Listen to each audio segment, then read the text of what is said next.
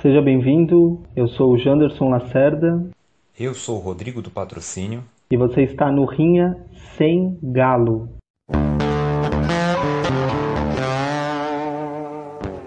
Lembrando que não temos a pretensão aqui de definir o que ou quem é melhor. A nossa ideia é apresentar as nossas escolhas e defendê-las nesta rinha que é quase verborrágica. Se você não concorda com as nossas opiniões, Ótimo, você está no lugar certo. Deixa seu comentário e venha para a rinha.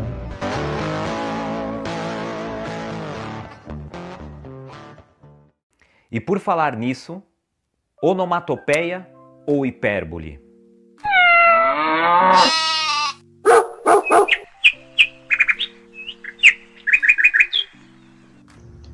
Onomatopeia. Essa é fácil. Eu não tenho a menor dúvida. E com isso eu não estou aqui menosprezando as hipérboles. Acontece que a onomatopeia é uma figura de linguagem que reproduz fonemas ou palavras que imitam os sons naturais de objetos, pessoas, animais. E esse recurso ele é muito importante porque ele é capaz de aumentar a expressividade do discurso, motivo pelo qual é muito utilizado na própria literatura, nas músicas e também é, nas tirinhas, né? Aliás, é, eu preciso fazer menção aqui ao grande Quino, que infelizmente nos deixou, e o Quino, nas tirinhas, por exemplo, ali da, da Mafalda, ele usava como poucos as onomatopeias. Eu me lembro inclusive de uma tirinha em que a Mafalda ela observa uma mosca, é, uma mosca pousa no globo, no globo terrestre, e a Mafalda olha aquilo e faz um e tira a mosca da, do globo. Depois ela nota que tem uma sujeira e comenta: Puxa, ela tinha que deixar sua marca na terra? Essa tirinha do Kino é genial e é genial também a, a, maneira como ele utilizava as onomatopeias.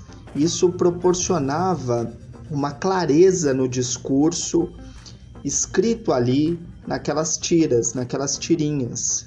A onomatopeia é uma figura é, de linguagem importantíssima, portanto.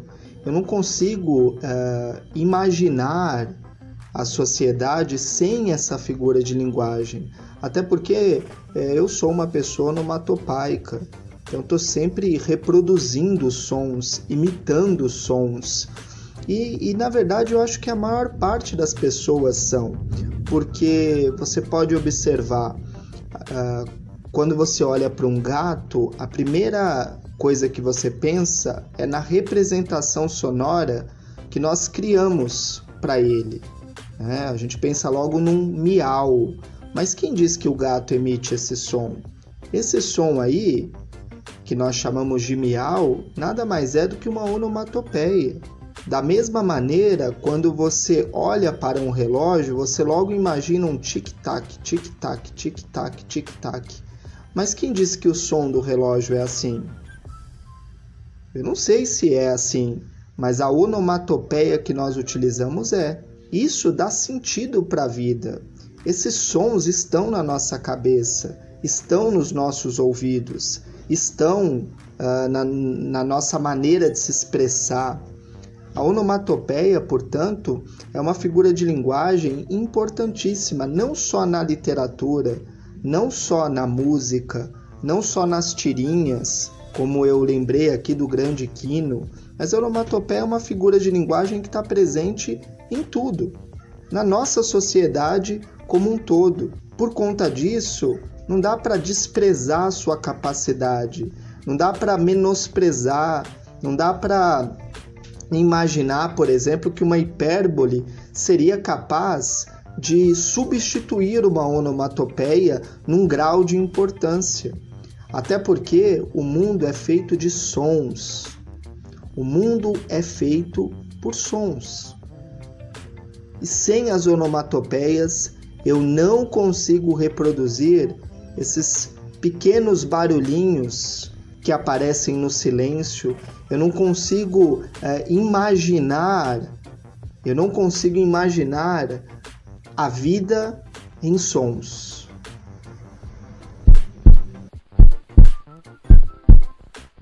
Bom, a minha escolha, ela fica exatamente na hipérbole. O mundo é contado através de hipérboles.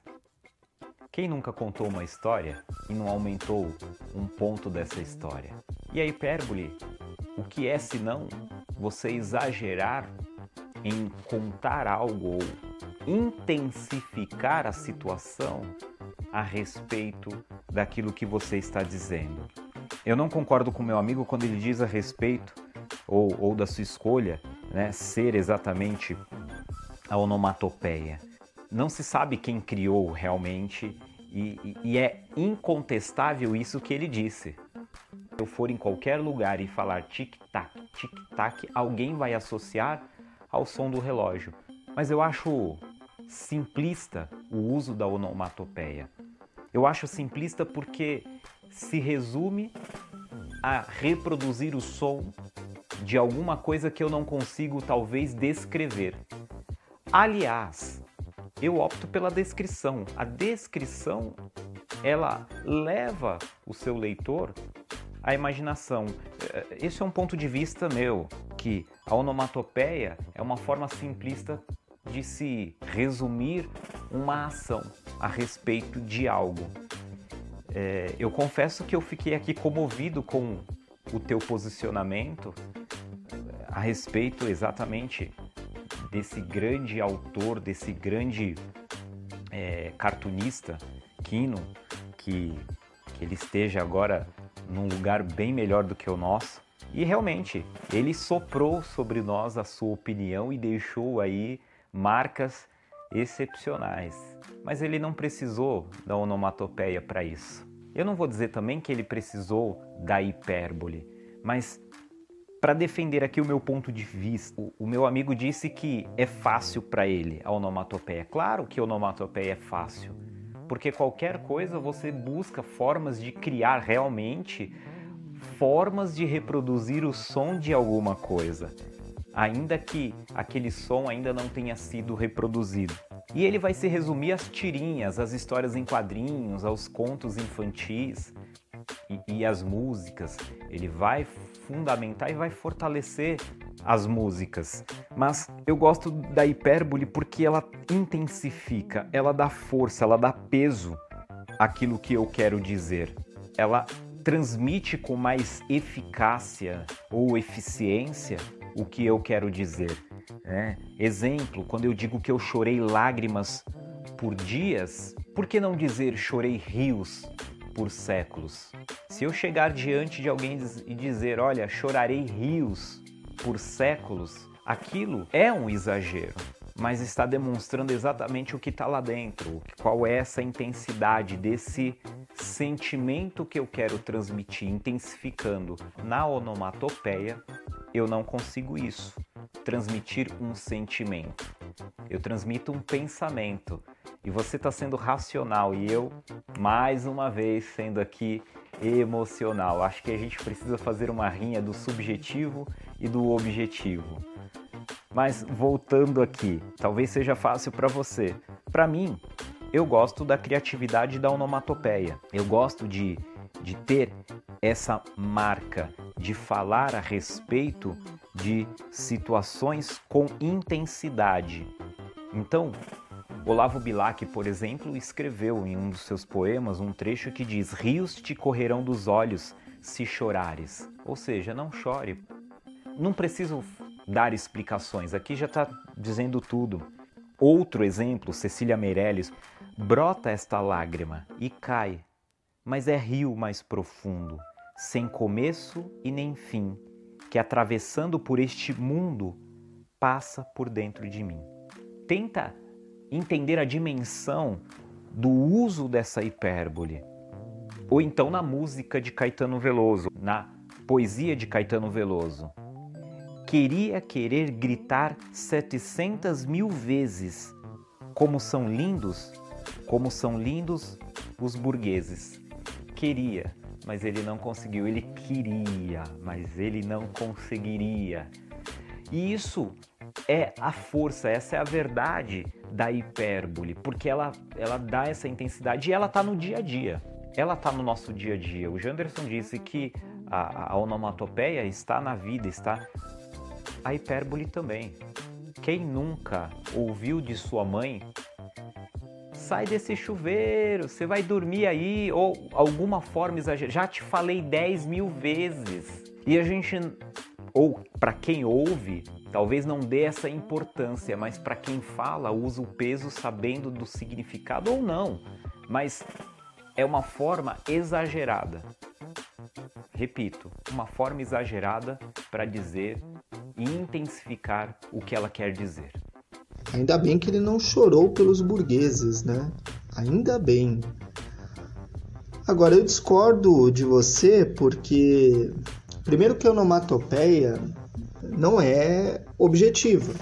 Quando eu, eu, eu falo, eu não estou dizendo aqui que essa figura de linguagem seja objetiva. É, e, e, nem tô, tô sendo objetivo aqui, é, embora não, não vejo nenhum problema em ser. Agora, eu acho que a subjetividade também é importante para a vida, é evidente. E eu acho que a onomatopeia, dependendo do contexto, pode ser, pode representar uma subjetividade também. Não menospreze as onomatopeias. Eu não estou dizendo que a hipérbole ela seja inferior. Eu acho que a hipérbole tem o seu lugar, sobretudo na literatura, como você muito bem defendeu. Mas eu acho que no dia a dia, na vida, ela é cansativa. Diferente da onomatopeia, que é uma figura divertida, uma figura de linguagem divertida. Imagina, você pede a informação para alguém na rua, está dirigindo um carro, e aí a pessoa começa a indicar para você onde que você deve ir e vai fazendo som ali do carro. Ó, você vira à direita, hum. O que, que você faz? Dá risada. É engraçado. A onomatopeia, ela proporciona uma leveza para a vida, mas proporciona poesia também. Aí eu me lembro da música do Engenheiros do Havaí, aquela música que tem o título é, extenso, era um garoto que, como eu, amava os Beatles e os Rolling Stones. Essa música, na verdade, é, é uma música uh, que os engenheiros do Havaí eles tiveram autorização de uma banda italiana, originalmente, portanto, é de uma banda italiana, e os engenheiros do Havaí é, tiveram autorização para gravar a música em português. Mas é uma música genial, e essa música ela tem uma onomatopeia no seu refrão. Você lembra da música em que eles cantam que cabelos longos não usa mais, não toca sua guitarra e sim um instrumento que sempre dá a mesma nota, ratatatá. Ora, isso é poesia pura. O rapaz era protagonista dessa música, ele era um fã dos Beatles, dos Rolling Stones, mas ele é obrigado a abandonar a sua guitarra para tocar um instrumento que sempre dá a mesma nota, ratatatá. É lamentável isso, mas é a realidade, a estupidez da guerra reproduzida aqui nessa música com uma criticidade imensa e uma onomatopeia no meio da canção no ponto máximo da canção, no refrão. Ratatatá. A única nota que esse rapaz consegue produzir na estupidez de uma guerra. Nada mais significativo, nada mais sonoro do que isso mas não dá significado. Você, caro ouvinte, se coloque dentro dessa situação. De repente, você está na tua casa e ouve um barulho e que te dá um susto. Você toma um susto por este barulho. E quando você vai ver, é alguém da tua família que, que fez alguma coisa que foi inesperado para você. Me responda, você chega nessa pessoa e fala: "Olha, meu coração tá tum tum tum tum tum tum tum tum tum tum". Ou você diz que o, o seu coração está batendo a mil? A onomatopeia, ela é importante sim. Mas ela não está no dia a dia, na tua linguagem, para descrever uma situação que você está vivendo. Você vai sim se comunicar com uma criança usando a onomatopeia. Isso até me recordou, por exemplo, um livro que eu colori há muito tempo atrás para contar uma história para um grupo de crianças. Os Barulhinhos do Silêncio. É uma história assim perfeita e eu gosto dessa história porque ela está relacionada exatamente com os sons de coisas que talvez a gente não presta atenção, de coisas que nós vemos, mas em determinado momento elas perdem o significado. Mas na minha comunicação do dia a dia, olha, ô mãe, a torneira tá plique, plique, plique. Ou você vai dizer, a torneira tá pingando, se deixar assim vai acabar com a água do planeta. Eu usei uma hipérbole. E também usei a onomatopeia. Qual que você escolhe? Hein? Você vai escolher a onomatopeia ou você vai escolher a hipérbole? Fica aí a tua escolha e até mais, não fuja da rinha. Deixe a sua opinião, compartilhe, curta essa rinha e por favor, não fuja da rinha.